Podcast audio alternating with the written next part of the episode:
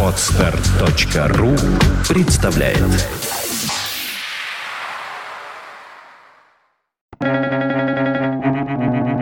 Свободное радио Компьюлента когда вы видите что-то, вы начинаете размышлять над ним. Как только вы осмыслите это что-то, оно уже никогда не станет для вас прежним. Сюнрю Сузуки.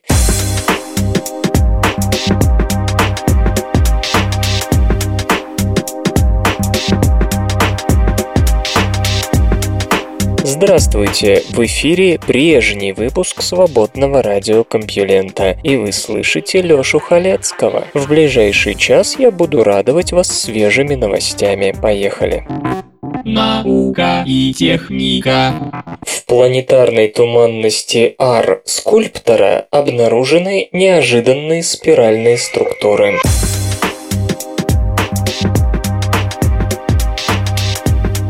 До последнего времени все используемые астрономами радиотелескопы показывали, что планетарная туманность в районе старой звезды Ар-скульптора близка по форме к сфере, а сама Ар-скульптора, к слову, относится к звездам асимптотической ветви гигантов, АВГ, красным гигантам, которые когда-то были обычными желтыми светилами вроде нашего Солнца.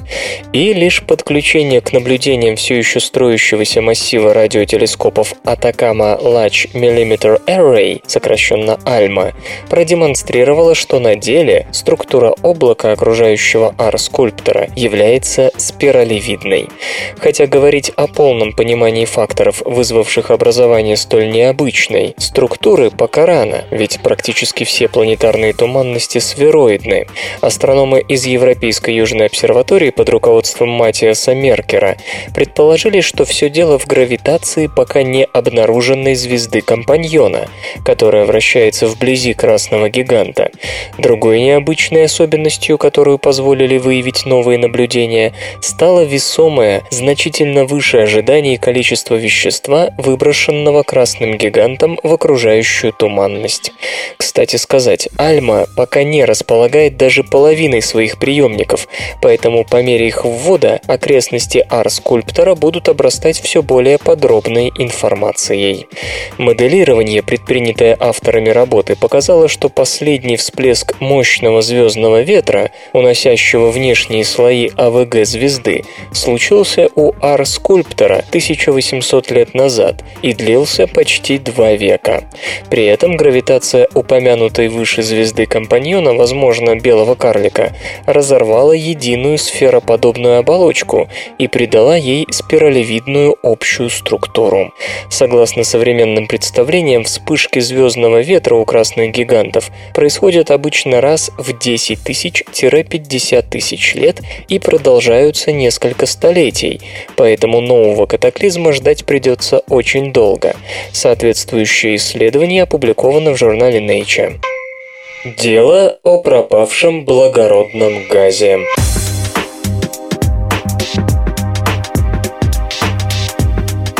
Как известно, ксенон, второй по массе химически инертный благородный газ, пропал без вести. Наша атмосфера содержит гораздо меньше ксенона относительно легких благородных газов, чем метеориты, похожие на материал, из которого образована Земля.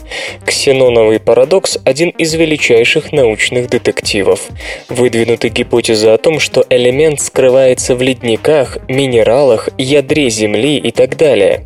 На этот раз в роли Холмса Холмсов выступили Ханс Кеплер и Святослав Щека из Байройтского университета Германия.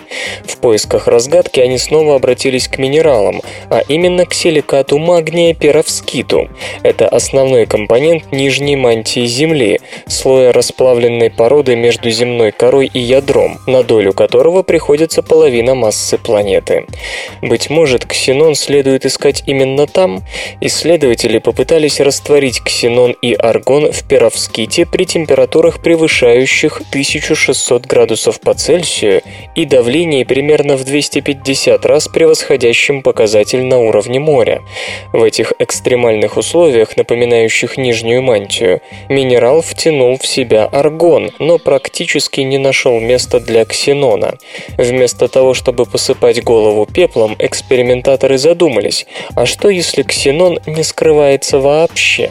Более 4 миллиардов лет назад Земля еще оставалась расплавленной. В результате метеоритной бомбардировки планета утратила основную часть своей первичной атмосферы. Возможно, при этом аргон и другие инертные газы спрятались в перовските, а ксенон в большинстве своем улетел в космос.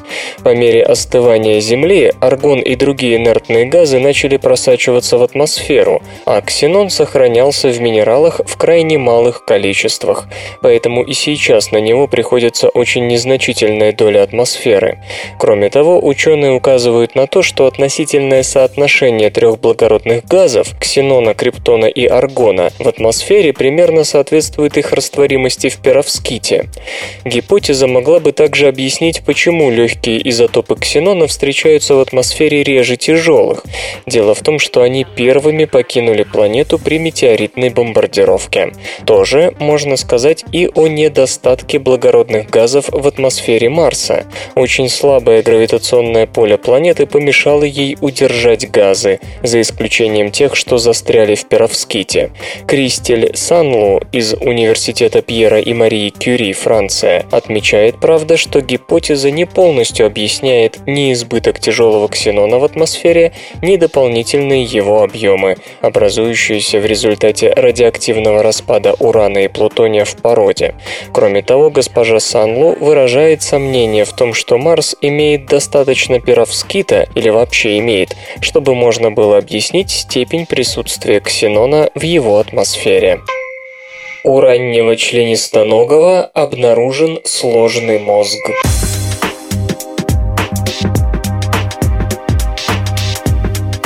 Кембрийский период, стартовавший около 540 миллионов лет назад, стал временем расцвета эволюционных чудаков.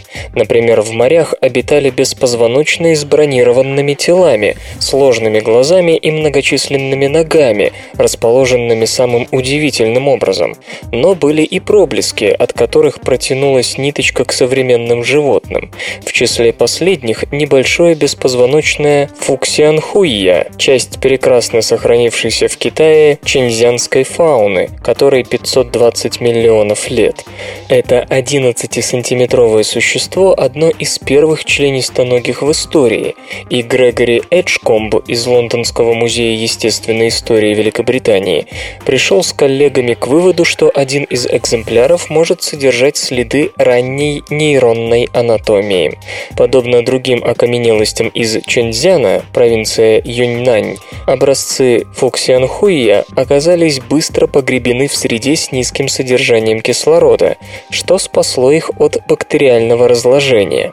У некоторых особей сохранились даже детали внутренних органов. Нервная анатомия выглядит как концентрация коричневого, богатого железом пигмента.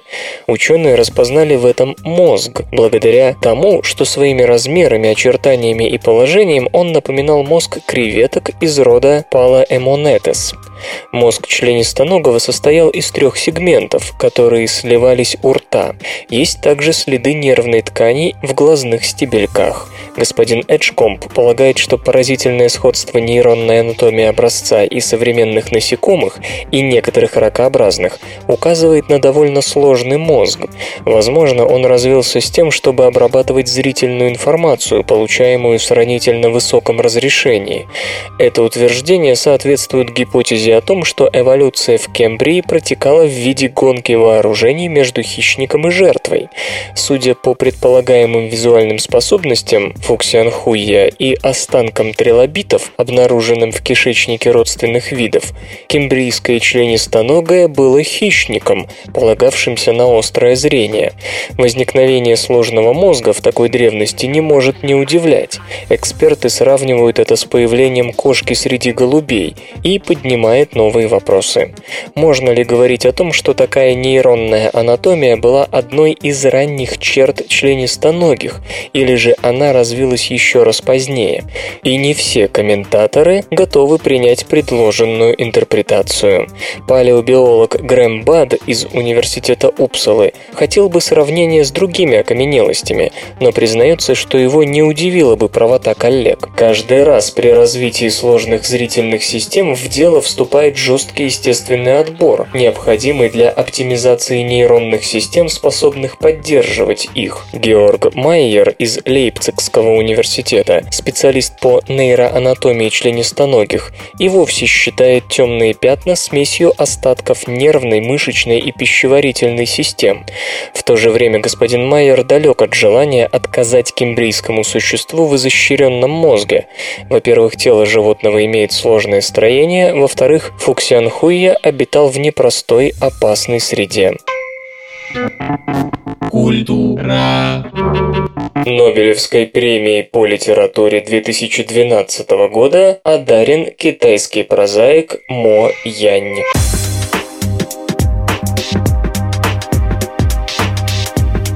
Нобелевская премия 2012 года по литературе присуждена одному из крупнейших представителей китайской литературы за всю ее богатую историю, выступающему под псевдонимом Мо Янь, что можно перевести как «молчи». Гуань Мое, таково настоящее имя, назван наградным комитетом тем, что с галлюцинаторным реализмом совместил народные сказания, историю и современность. Прозаик родился в 1955 году и вырос в городке Гауми, провинция Шаньдун, на северо-востоке страны.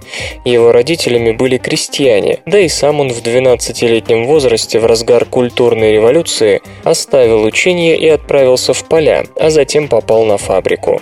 Изучать литературу и писать Мо Янь начал в армии, в которой оказался в 1976 году. Первым произведением, замеченным критиками, стала повесть «Хрустальный редис» 1986 года. Вскоре выходит в свет «Красный Гаулянь» 87 по которому сняли одноименную киноэпопею, самое известное его произведение. В 1990-м писателя начинают переводить на европейские языки, и по сей день он остается самым узнаваемым на Западе современным китайским автором. В 1996 году Мо Янь публикует свой магна-опус «Большая грудь, широкий зад», после чего критикам ничего не остается, как с известной долей преувеличения признать его классиком, наравне с такими столпами, как У Чэнь Энь и Цао Сюэ Цинь. Мо Янь стал вторым китайцем, удостоенным Нобелевской премии по литературе. Первым в 2000-м награду получил его старший современник Гао Синьцзянь. Кто будет третьим? Компьюлента ставит на Су Туна, который известен прежде всего тем, что по его роману «Жены и наложницы» Джан Имо Моу снял блистательный фильм «Подними красный фонарь» 91 года.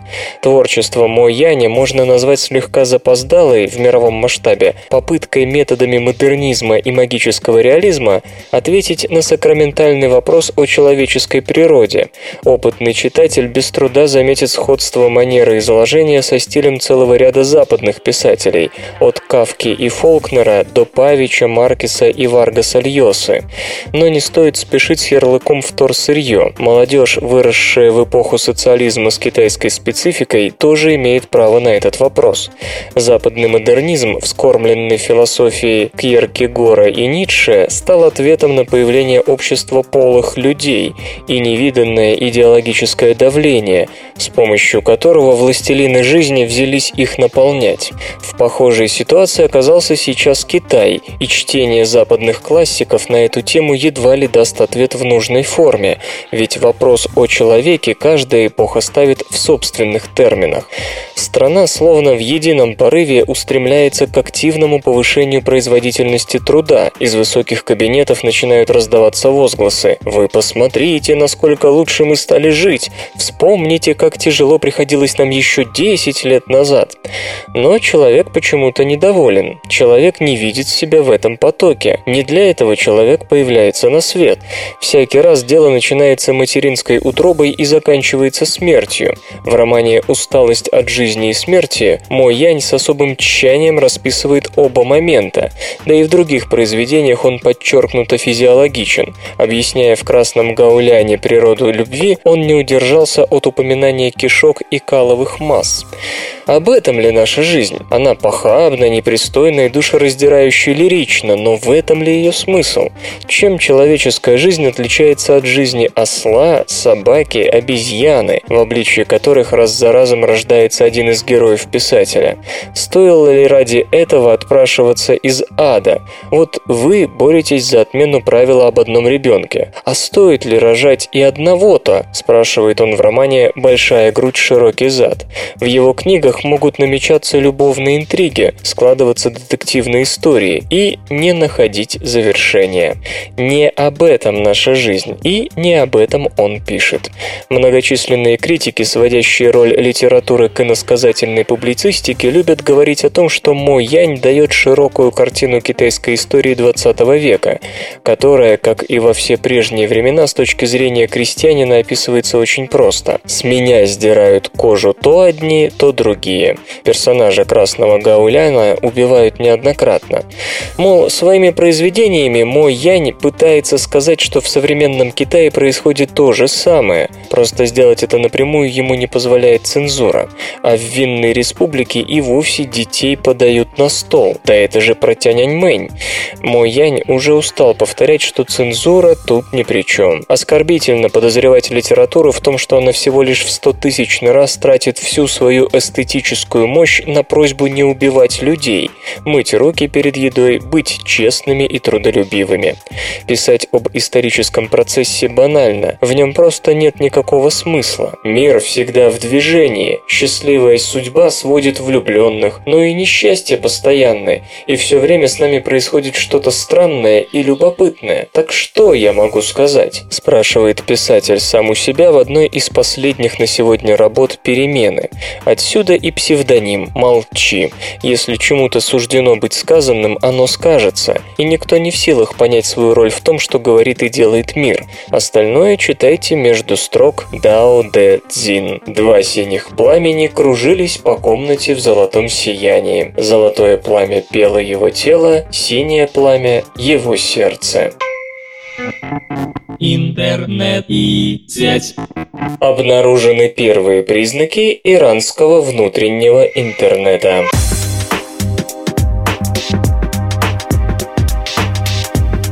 На протяжении нескольких лет иранские чиновники пугали мировую общественность созданием халяльного интернета, то есть внутренней сети с благообразным контентом, не связанной со всемирной паутиной.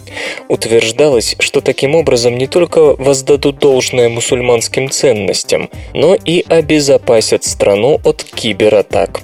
Коллин Андерсон, независимый исследователь из Вашингтона, обнаружил доказательства того, что элементы этого парадокса параллельного мира уже существует.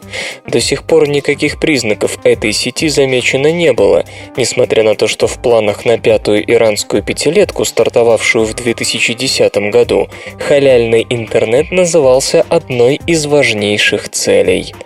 С помощью сообщников из самого Ирана, их имена по понятным причинам не разглашаются, господин Андерсон сумел подключиться к компьютерам этой страны.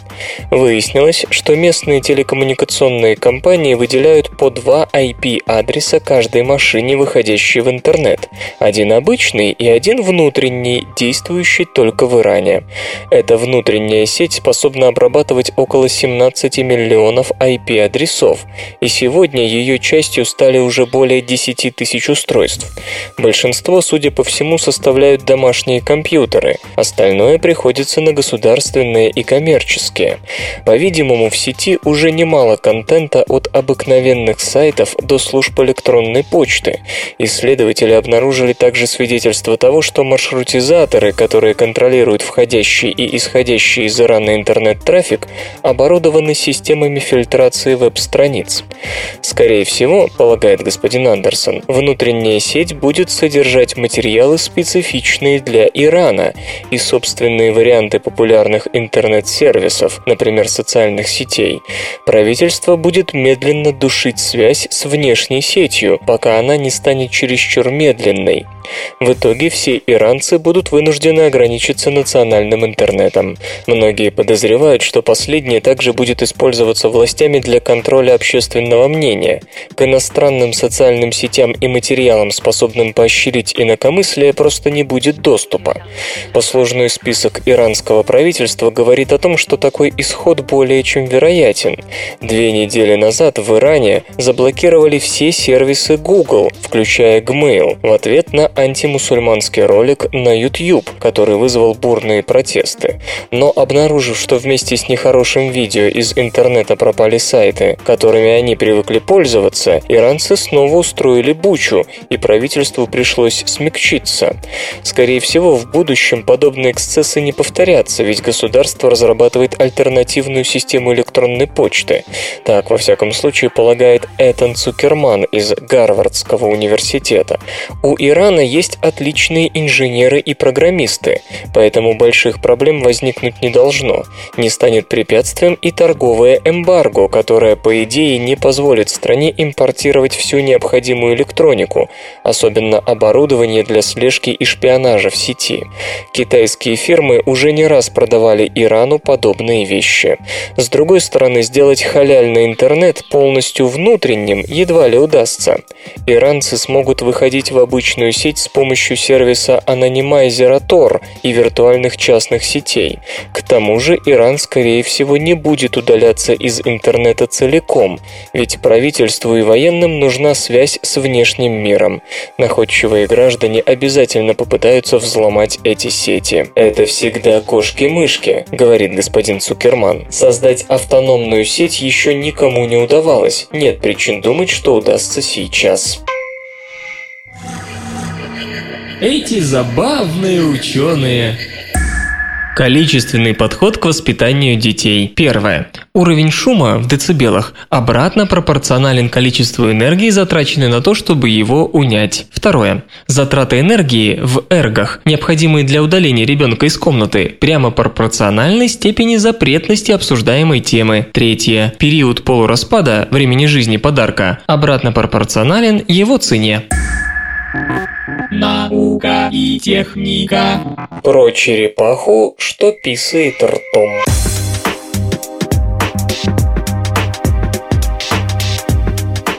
Дальневосточная черепаха широко распространена в Азии, где живет в болотах и заболоченных прудах. Вода в таких водоемах часто сильно засолена, хотя ей, конечно, далеко до морской, и большую часть времени, особенно летом, черепаха проводит на суше. Однако при этом можно наблюдать, как рептилия подползает к какой-нибудь луже и опускает в нее голову. Исследователи из Национального университета Сингапура утверждают, что таким образом черепаха черепаха мочится. Слизистая рта у нее покрыта крохотными пальцеобразными выростами, которые впервые были обнаружены в конце 19 века. Долгое время считалось, что выросты помогают рептилии дышать под водой и впитывать некоторые важные элементы, к примеру, ионы натрия. Однако зоологи из Сингапура полагают, что дыхательная функция у этих выростов вторична, а изначально они предназначены для выведения мочи. Обычно у рептилий для этих дел есть клоака.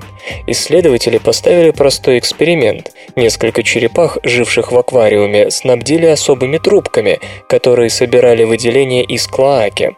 Однако через клоаку в трубку попадало только 6% мочи, а все остальное каким-то образом оказывалось в воде аквариума. Тогда черепах вытащили на сушу, оставив им лишь маленькую емкость с водой.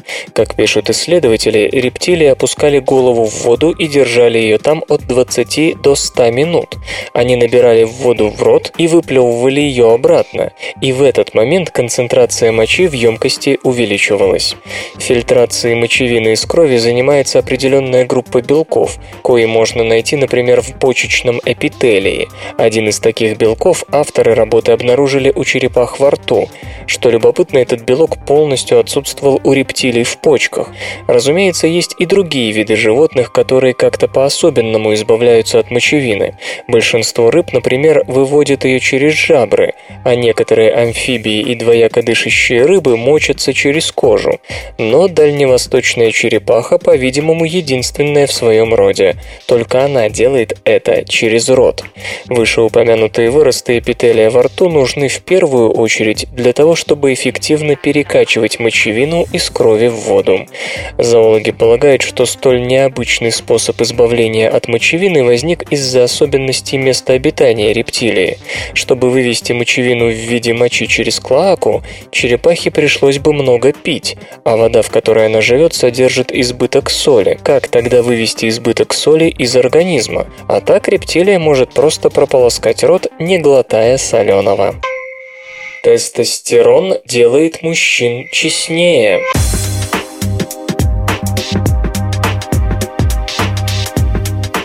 Тестостерон не только стимулирует у мужчин половое влечение и помогает нарастить мышцы, он еще повышает агрессивность и заставляет идти на риск и вообще всячески самоутверждаться. Поэтому его считают антисоциальным гормоном. Мужчина с зашкаливающим тестостероном ведет себя так, что никакой социум его не выдержит. Но оказалось, что с главным мужским гормоном далеко не все просто. Исследователи из университета Бонна, Германия, обнаружили, что тестостерон заставляет мужчин честнее вести себя с конкурентами. Для участия в эксперименте ученые пригласили около сотни здоровых взрослых мужчин. Половине из них на кожу наносили гель с тестостероном, половине просто гель. На следующий день у всех проверяли уровень гормонов крови, чтобы убедиться, что гель подействовал. После этого мужчин разводили по индивидуальным кабинкам, где они должны были сыграть в кости. Свой результат они вводили в компьютер и потом, в зависимости от конечного счета, получали некоторое количество денег. При этом за ними никто не мог подсмотреть. Однако тех, кто лгал, можно было вычислить статистически, исходя из того, сколько раз выпадает каждое значение кубика. Если в конечной сумме наблюдалось отклонение от статистики в пользу, к примеру, шестерки, значит игрок был нечист на руку. Результат исследователей удивил. Меньше всего обманывали обманывали те, кто накануне получил дозу тестостерона и у кого во время игры он был повышен. Такая честность не слишком укладывается в представление о тестостероне как об антисоциальном гормоне. По мнению авторов работы, подобное мнение о нем возникло из-за того, что в предыдущих исследованиях часто путали причину со следствием. В действительности же не только тестостерон влияет на поведение, но и поведение влияет на тестостерон. Гормон, по словам ученых, мобилизует мобилизует силы на победу, на повышение самоуважения, а уж конкретные действия мужчины зависят от конкретной ситуации. В данном случае самоуважение завязано на честности, и пара евро не слишком достойный повод, чтобы упасть в своих глазах.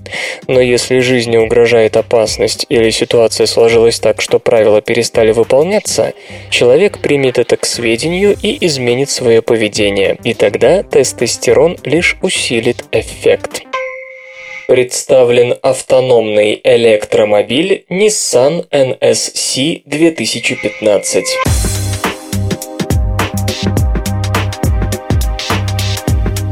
Концепт NSC 2015, представленный компанией Nissan на объединенной выставке продвинутых технологий CITEC Япония, имеет все основные параметры электромобиля Nissan Leaf, включая запас хода до 170 км, экономичность 14 кВт-час на 100 км и объем салона. Но при этом он умеет самостоятельно парковаться и до некоторой степени передвигаться по улицам. Автомобили редко впервые появляются на типично электронных выставках, каковой является CITEC. Но NSC 2015, как и замеченный здесь же Toyota Smart Insect, исключение. По степени интегрированности с электроникой такие машины скорее напоминают гаджеты, нежели собственно средства передвижения. Новый концепт Nissan, к примеру, оснащен даже 4G интернетом, а его функция автоматической парковки или передвижения может управляться дистанционно посредством смартфона. На презентации сей финт демонстрировался при помощи Samsung Galaxy S3, а вообще говоря, то же самое подвластно любому аппарату под управлением Android. 90% всех ДТП вызвано человеческими ошибками. От того-то мы и нацелились на создание машины, способной уменьшить вероятность такой ошибки почти до нуля и предупредить происшествие до того, как оно случится, заявил Тору Футами, ведущий IT-разработчик компании. Другой целью было уменьшить потери времени на поиски парковки, чтобы вы не шли многие минуты от двери автомобиля до двери нужного вам здания. Теперь требуется только одно – выйти у двери и предоставить машине парковаться самой. Функция встроенной парковки, по мнению конструкторов, привлечет даже самых консервативно настроенных водителей, ведь поиск места стоянки – одна из самых нервных забот водителя. Технология, которую компания называет Automated Valet Parking – автоматизированный помощник парковки, призвана именно пропагандировать преимущества беспилотного авто в этой среде. Любопытно, что помимо робопарковки система заточена под самостоятельное покидание места стоянки и подачу авто к тому месту, где хочет и может появиться автовладелец. Достаточно лишь нажать кнопку вызова на смартфоне. Такого нет пока ни у Google Prius, ни у разработчик Audi и General Motors. Здесь компания Nissan нащупала ту самую изюминку, которую никто из разработчиков автономных авто пока просто не увидел. Молодцы. Система панорамных камер также способна отслеживать подозрительную активность угонщиков и вандалов вокруг авто. Заметив нехороших людей, она отошлет сигнал пользователю водительского смартфона и предложит в онлайне посмотреть видео. Если злоумышленники излишне активны, автоматика активирует сигнализацию и оповестит водителя мощным звуковым сигналом. Как видно из названия, NSC 2015 предназначен для возможного появления на рынке в 2015 году. Вне зависимости от судьбы концепта, отмечают в компании, как минимум новая продвинутая противоугонная система и, возможно, функция автопарковки не потеряются, пригодившись в прочих моделях Nissan. Железо и гаджеты. Rico Magic MK802.3 микрокомпьютер на базе Android 4.1.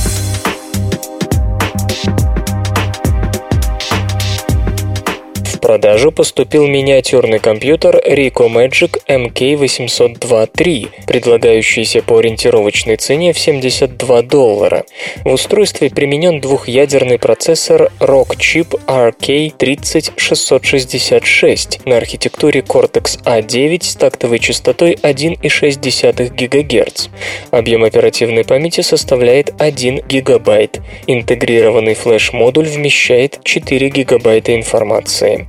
Пользовательские данные могут храниться на картах microSD. На компактном корпусе 90 на 40 и на 13 мм нашлось место для полноразмерного порта USB 2.0, разъема microUSB и интерфейса HDMI. Последний служит для вывода изображения на монитор или телевизор. Микрокомпьютер оснащен адаптером беспроводной связи Wi-Fi с поддержкой IEEE 802.11n. В качестве программной платформы платформы используется Android 4.1 Jelly Bean. Предусмотрена интеграция с онлайновым магазином Google Play. Весит устройство около 40 граммов. Железо и, и, и, и, и, и гаджеты. Сегодня в эфире свободного радиокомпьюлента группа Val Band, а получать эстетическое удовольствие мы будем от песни «Ты мне нужен». Ты мне нужен, ты мне нужен, пусть ты далеко не разбужен, не разбужен страстью. Ну и что? Я не знаю, где ты ходишь, и не знаю с кем. Да,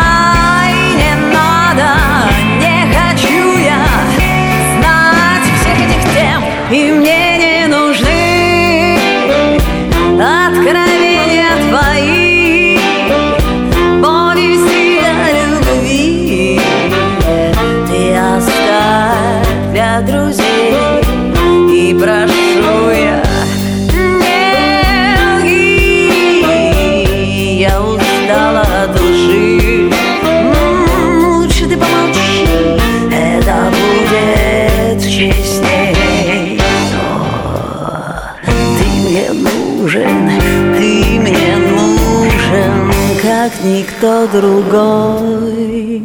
Хитрый, нежный, наглый, стойкий а и слегка чудной. Откровенный вымогатель, ласковый садист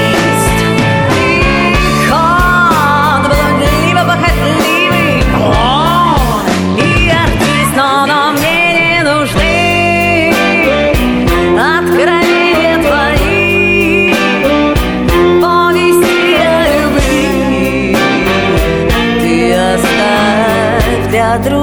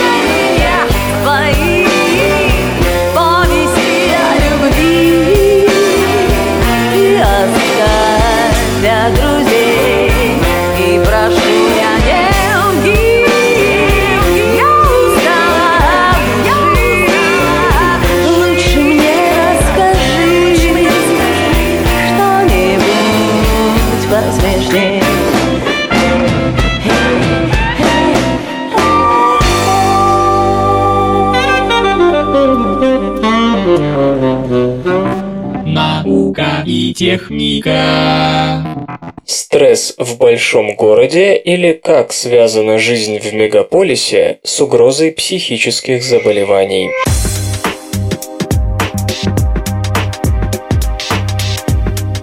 1965 году британские органы здравоохранения начали длительное наблюдение за психическим состоянием жителей одного из районов Лондона. Врачи отмечали каждый случай шизофрении, маниакально-депрессивного психоза, клинической депрессии и так далее. К 1997 году оказалось, что число таких случаев удвоилось с 11 до 23 человек на 100 тысяч жителей.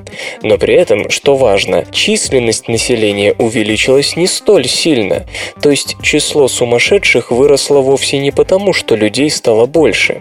Причина, казалось бы, очевиднее некуда. Жизнь в большом городе сводит людей с ума. Действительно, любой из нас легко перечислит стрессовые факторы, с которыми мы сталкиваемся в мегаполисе, а постоянный стресс, как известно, ведет к нарушениям в психике. С другой стороны, урбанизация ширится и полнится, и одновременно растет статистика психических заболеваний.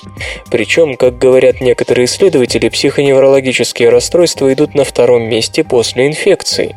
Цепочка выстраивается сама собой. Все больше людей живут в городах, все больше людей сталкиваются с зашумлением среды, городским криминалом, городскими трущобами, наконец, с обычной уличной давкой, и все больше людей сходит с ума. Однако до сих пор эту гипотезу почти никто не проверял. Не то чтобы ученых не интересовала эта тема, просто крайне трудно понять план и критерии такого исследования. Главная проблема тут – понятие городской среды. На уровне интуиции с этим нет никаких проблем, но как увидеть ее влияние на мозг? Городская среда собрана из десятков, если не сотен различных факторов, и как оценить влияние каждого из них? Как узнать, кто больше виноват в твоей депрессии? Депрессии, толпа на улице или постоянный страх подвергнуться ограблению, если ты живешь в неблагополучном районе. К примеру, у архитекторов на этот счет есть и объяснения, и готовые решения. Больше деревьев, шире улицы и так далее. Но психиатров и психоневрологов они по понятным причинам не устраивают. Иными словами, все чувствуют, что между городом, стрессом и психоневрологическими расстройствами есть связь, но до сих пор нет достоверной статистики, которая бы это подтверждала или опровергала. Есть лишь несколько исследований, которые предоставляют более-менее обоснованные, корректные цифры. Одно из них – то самое, что предприняли в 1965 году лондонские врачи. Благодаря тому, что за 30 лет были задокументированы все эпизоды психических отклонений, даже те, что не приводили к госпитализации, и благодаря тщательной проверке каждого такого случая, работа привлекла всеобщее внимание и убедила других, что пора в этой области что-то делать. Так, в прошлом году в Nature вышла статья, в которой исследователи из Гейдельбергского университета сравнивали реакцию на стресс горожан, которые родились и выросли в городе, и тех, кто приехал в него жить уже будучи взрослым. Участники эксперимента должны были выполнить арифметическое задание, подвергаясь постоянному стрессу. Например, им через наушники говорили, что они никогда не выполнят задание, что они соображают хуже, чем другие. Или же перед ними на экране монитора появлялись люди с нервозными неприятными лицами. Как и ожидалось, стресс отражался на активации двух мозговых центров – миндалевидного тела и поясной извилины. Эти зоны играют главную роль в формировании и обработке негативных эмоций. Однако у тех, кто рос в городе, эти зоны напрягались сильнее – то есть такой человек испытывал больше негатива. Иными словами, коренные горожане оказались более чувствительны к городскому же стрессу, а значит именно им, а не приезжим из этих деревень, в первую очередь грозят городские психоневрологические расстройства. Известно, что стресс, перенесенный в детском и подростковом возрасте, когда мозг еще формируется, может иметь весьма длительные последствия, и полученные данные, очевидно, вполне с этим согласуются. Похожие исследования сейчас проводятся в Китае, где урбанизация особенно напориста, и где при этом сохраняется сильная разница между городской и негородской средой. Правда, в этом случае ученые из Института Либд США хотят учесть еще и генетические факторы. Вообще, многие исследователи полагают, что сам по себе город с ума свести не может. Нужны какие-то предпосылки, например, в виде генетической предрасположенности к шизофрении. Группа из Гейдельберга, что сравнивала реакцию на стресс у коренных и некоренных горожан, обнаружила генетическую мутацию, которая делала человека предрасположенным к шизофрении. Активность стрессовых центров мозга у тех, у кого была эта мутация, чрезвычайно напоминала такую же активность у выросших в городе. Но, разумеется, никто не собирается утверждать, что дело всего лишь в одном гене. Скорее всего, есть целый набор мутаций, которые готовы проявить негативные действия на психику лишь оказавшись в городской среде. Другая методологическая проблема, о которой постоянно приходится помнить исследователям, это влияние разных факторов городской среды. Например, иммигрант может испытывать стресс, потому что он находится в незнакомой культурной среде, а местный житель может испытывать тот же уровень стресса, но уже из-за того, например, что до ближайшего парка нужно ехать час в переполненном общественном транспорте. Психиатры из Маастрихтского университета разработали приложение для смартфонов, которое позволяет фиксировать настроение владельца в любое время и в любой точке, зашел ли он в вагон метро или гуляет в парке. Надо думать, в таком приложении нет ничего сложного, но при этом оно может оказать неоценимую услугу, показывая, как меняется уровень стресса у каждого отдельного человека в зависимости от перемен в городском окружении. Следует сказать и о, пожалуй, самом амбициозном научном проекте на эту тему, который хотят запустить все те же исследователи из Гейдельберга. На основании индивидуальных стрессовых данных, собранных с помощью мобильных устройств, ученые планируют составить стрессовую карту города. Такая карта будет статистически более точной, поскольку учтет и социоэкономические факторы, а не только мнение пары сотен прогрессивных журналистов, архитекторов, дизайнеров и прочее. Далее эту карту будут будут совмещать с данными по активности мозга, чтобы понять, как именно мозг реагирует на тот или иной городской ландшафт. Впрочем, как признаются сами ученые, стоимость такого исследования достаточно высока, и хотя стресс от города испытывают все, далеко не всегда удается убедить других, что на его изучение стоит тратить деньги. Плохие новости заставляют женщин сильнее переживать стресс.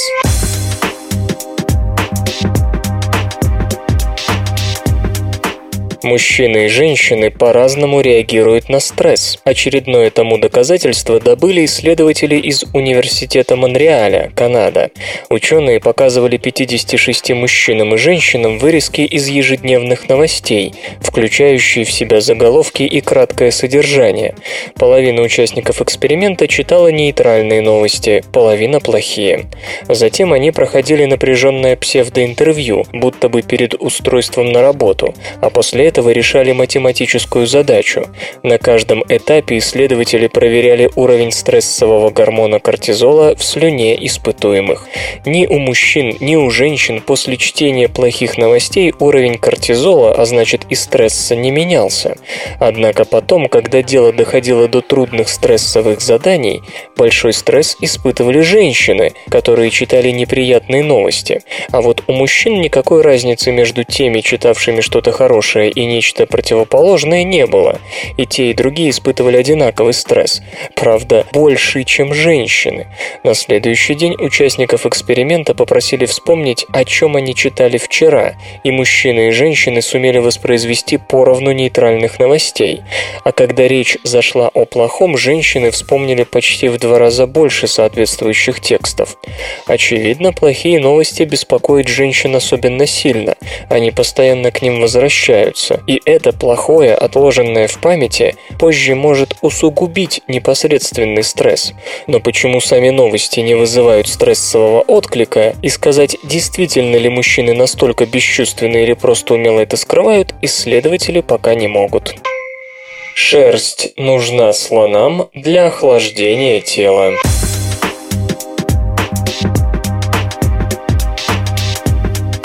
Шерсть нужна зверям для сохранения тепла, что необычайно важно, если учесть, сколько энергии тратят млекопитающие, чтобы поддерживать постоянную температуру тела. Но нет правил без исключений. У слонов, как утверждают зоологи из Принстонского университета, шерсть служит прямо противоположной цели. Она охлаждает тело животного. Слоны, как все помнят, живут в исключительно жарком климате, где температура воздуха может достигать 50 градусов градусов по Цельсию. При этом у слонов слишком маленькая поверхность тела по отношению к объему, а потому все то тепло, что образуется в недрах гигантского тела, просто не успевает рассеяться в пространство. Чтобы облегчить себе жизнь, слоны выработали множество уловок, как физиологических, так и поведенческих. Огромные уши служат для охлаждения крови. Купаясь в пыли, животные как бы покрывают себя солнцеотражающим кремом. Не забудем также также о знаменитых слоновьих водных процедурах. В связи с этим особенно странно выглядит то, что у слонов сохранилась шерсть. Не везде, но некоторые участки весьма основательно покрыты волосками. К примеру, уши, что выглядит сущим парадоксом, учитывая, что уши – это местный холодильник для крови. Довольно долго считалось, что шерсть у слонов либо рудимент, который в будущем вовсе исчезнет, либо она выполняет какие-то осязательные функции. Причем о том, том, зачем слонам шерсть, зоологи задумывались на удивление редко, особенно если учесть, что о волосках на коже слона впервые сообщил не кто-нибудь, а изобретатель микроскопа Левингук. Чтобы проверить, мешают ли волоски шерсти рассеивать тепло, исследователи из Принстона измерили, сколько тепла излучает поверхность кожи слона с волосками и без них. Учитывалась скорость ветра, а также плотность волосков на коже. Так вот, как пишут исследователи в интернет-издании создании PLOS ONE шерсть не только не мешала, но даже помогала рассеивать тепло. Теплопотери с кожи, поросшей шерстью, были больше на 5-20% в зависимости от скорости ветра. Ученые считают, что волос служит чем-то вроде теплоотвода. Тепло поднимается по нему от кожи и рассеивается более эффективно. Кроме того, у самой поверхности кожи, даже если она голая, скорость ветра замедляется. Волос переносит тепло дальше от поверхности, где скорость ветра выше и теплоотдача эффективнее. Разумеется, тут играет роль и плотность волосков. По расчетам, шерсть перестает сохранять тепло и начинает охлаждать при плотности волосков менее 30 штук на сантиметр квадратный. У слонов же эта величина равна 1 десятой на квадратный сантиметр. Замечу, что подобные соображения неоднократно высказывались в отношении растений, у которых есть волоски на листьях и стеблях. Считается, что эти волоски, а заодно и колючки кактуса, служит как раз для охлаждения. На животных до сих пор никто ничего подобного не замечал. Сами авторы работы идут еще дальше и говорят, что шерсть вообще исходно возникла у млекопитающих как способ дополнительного охлаждения в жарком климате. И лишь потом, по мере приближения ледниковых периодов, она уплотнилась и начала не рассеивать, а удерживать тепло. Но чтобы подтвердить или опровергнуть эту гипотезу, нужно собрать более серьезные серьезные доказательства. Бизнес. Объем российского интернет-рынка в 2011 году превысил полтриллиона рублей.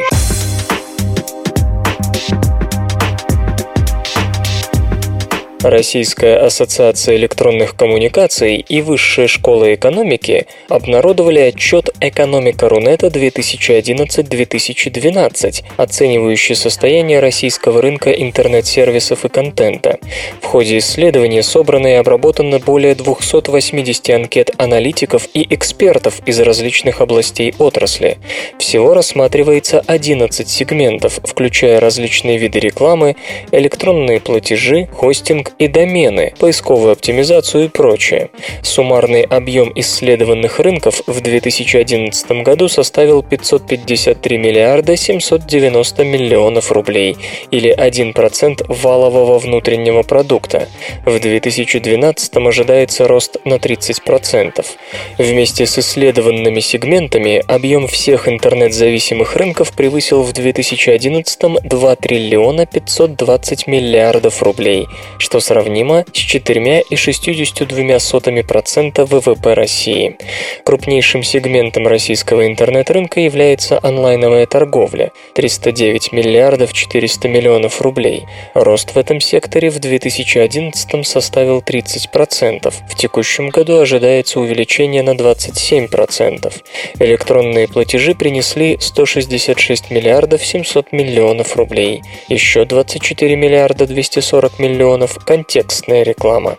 На медийную рекламу пришлось 15 миллиардов 830 миллионов рублей, на видеорекламу 800 миллионов.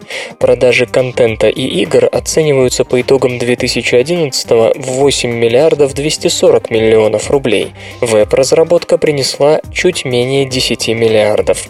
Прочие сегменты включают хостинг и домены 5 миллиардов 320 миллионов, SaaS сервисы миллиард 800 590 миллионов, поисковую оптимизацию 8 миллиардов 560 миллионов и социальные медиасервисы 2 миллиарда 980 миллионов.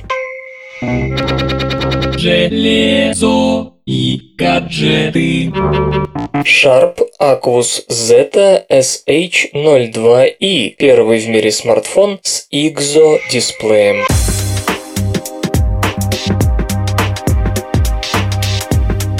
Японский оператор NTT Docomo представил коммуникатор Aquas Zeta SH02i, разработанный компанией Sharp. Анонсированный аппарат представляет собой первый в мире смартфон, оснащенный IGZO-дисплеем.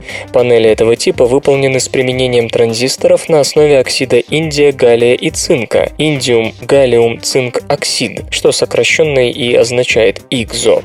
Экраны обладают высоким разрешением и небольшим энергетическим энергопотреблением. Кроме того, они имеют большой угол обзора и хорошую цветопередачу. В смартфоне применен процессор Qualcomm Snapdragon S4 Pro с четырьмя вычислительными ядрами, функционирующими на частоте 1,5 ГГц. За обработку графики отвечает ускоритель Adreno 320. Диагональ тачскрина равна почти 5 дюймам. Разрешение 720 на 1280 точек. Среди прочего, упомянутый микрочип NFC, модуль LTE, телевизионный тюнер, фронтальная камера разрешением 1,2 мегапикселя и тыловая камера с 16-мегапиксельной матрицей. Коммуникатор защищен от влаги и пыли. Операционная система Android 4.0 Ice Cream Sandwich. В продаже модель Aquos Zeta SH02i появится в ноябре или декабре.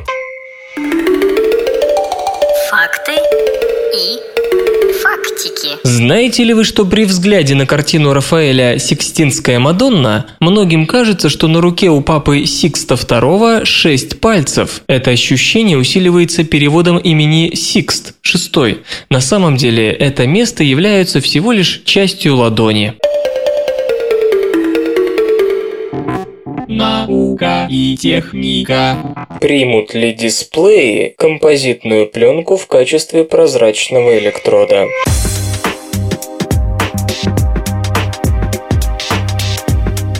Телевизоры, компьютерные мониторы и экраны мобильных телефонов требуют прозрачного электрода, через который было бы видно формируемое рабочим слоем изображение, без внутренних отражений и других помех.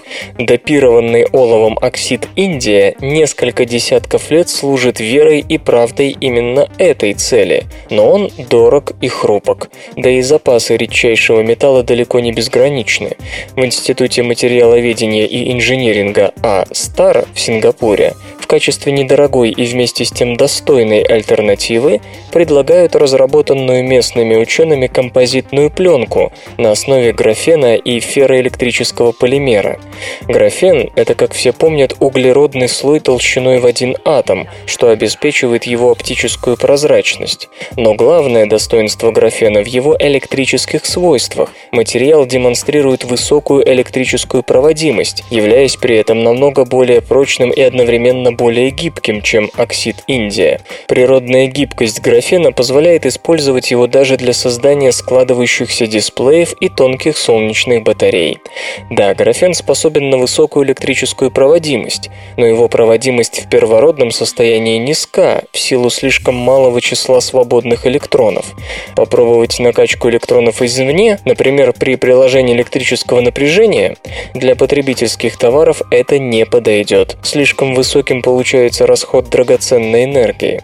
Разработанная в Сингапуре композитная пленка предлагает более элегантное решение. Материаловеды объединили графен с ферроэлектрическим полимером, обладающим постоянным поверхностным зарядом. Графен был выращен на медной фольге методом химического осаждения из газовой фазы, а затем поверх слоя графена наносилась пленка полимера из его раствора.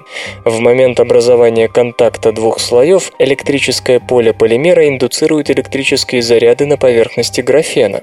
В результате наблюдается 12-кратное возрастание проводимости графена. Достоинство этого подхода в практически неограниченном периоде действия электрон-донорного механизма без разрушения используемых материалов и существенного снижения оптической прозрачности графена. Итоговая прозрачность, по-видимому, свету композитной пленки составила 95%, что совсем неплохо. А вот итоговая проводимость все же оказалась ниже оксида Индия, примерно на 20%, хотя проводимость самого оксида Индия может колебаться в довольно широких рамках, и те же 20% далеко не предел, все зависит от поставщика и ваших пожеланий.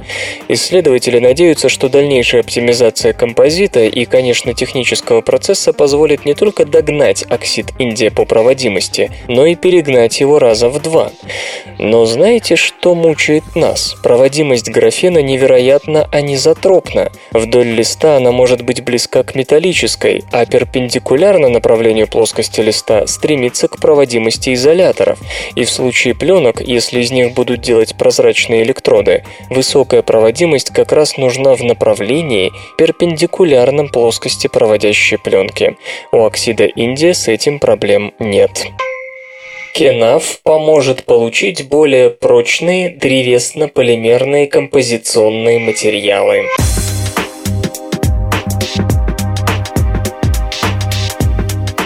Древесно-полимерные композиты, ДПК, завоевали популярность благодаря своей неприхотливости, высокой надежности и устойчивости к нашествиям термитов и иных насекомых. Однако широкому распространению материалов мешают дороговизна производства и случаи недостаточной прочности при попытке удешевить технический процесс, что в конечном итоге компрометирует всю идею.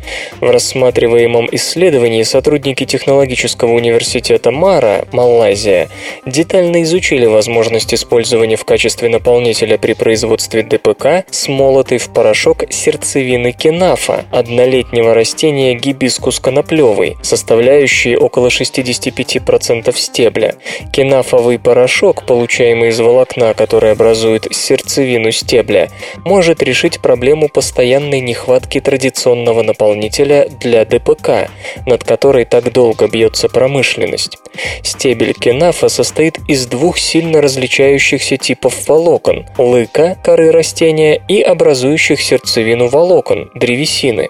Лыка, по-видимому, не обладает важными свойствами, а вот сердцевина – дело другое. Добавление необходимого количества полипропилена, модифицированного малеиновым ангидридом, позволяет не только создать великолепный интерфейс между измельченной сердцевиной кенафа и основным полимером, составляющим ДПК, простой полипропилен, но и значительно улучшить способность конечного материала к распределению нагрузки.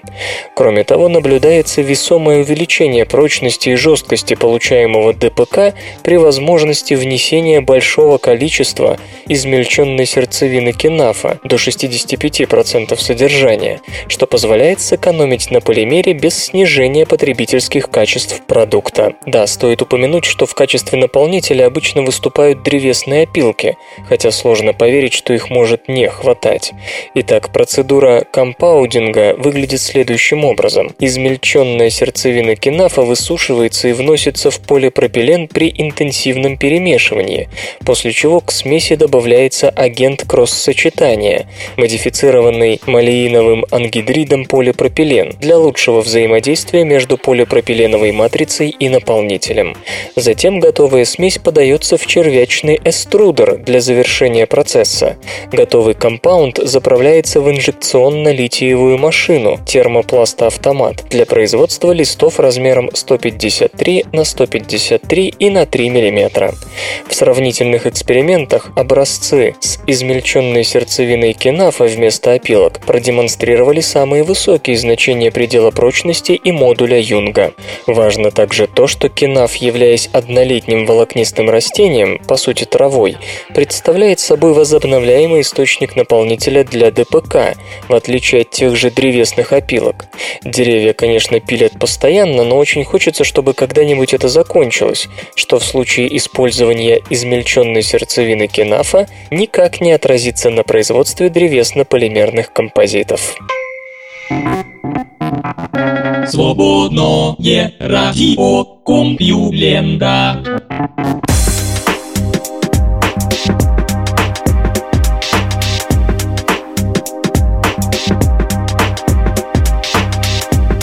Прежний выпуск СРК подошел к концу. Загляните на сайт compulenta.ru, там новостей еще больше. Ну а меня, Лешу Халецкого, вы обязательно услышите завтра. Обещаю и держите себя в руках. Свободное радио Компьюлента. Скачать другие выпуски подкаста вы можете на podster.ru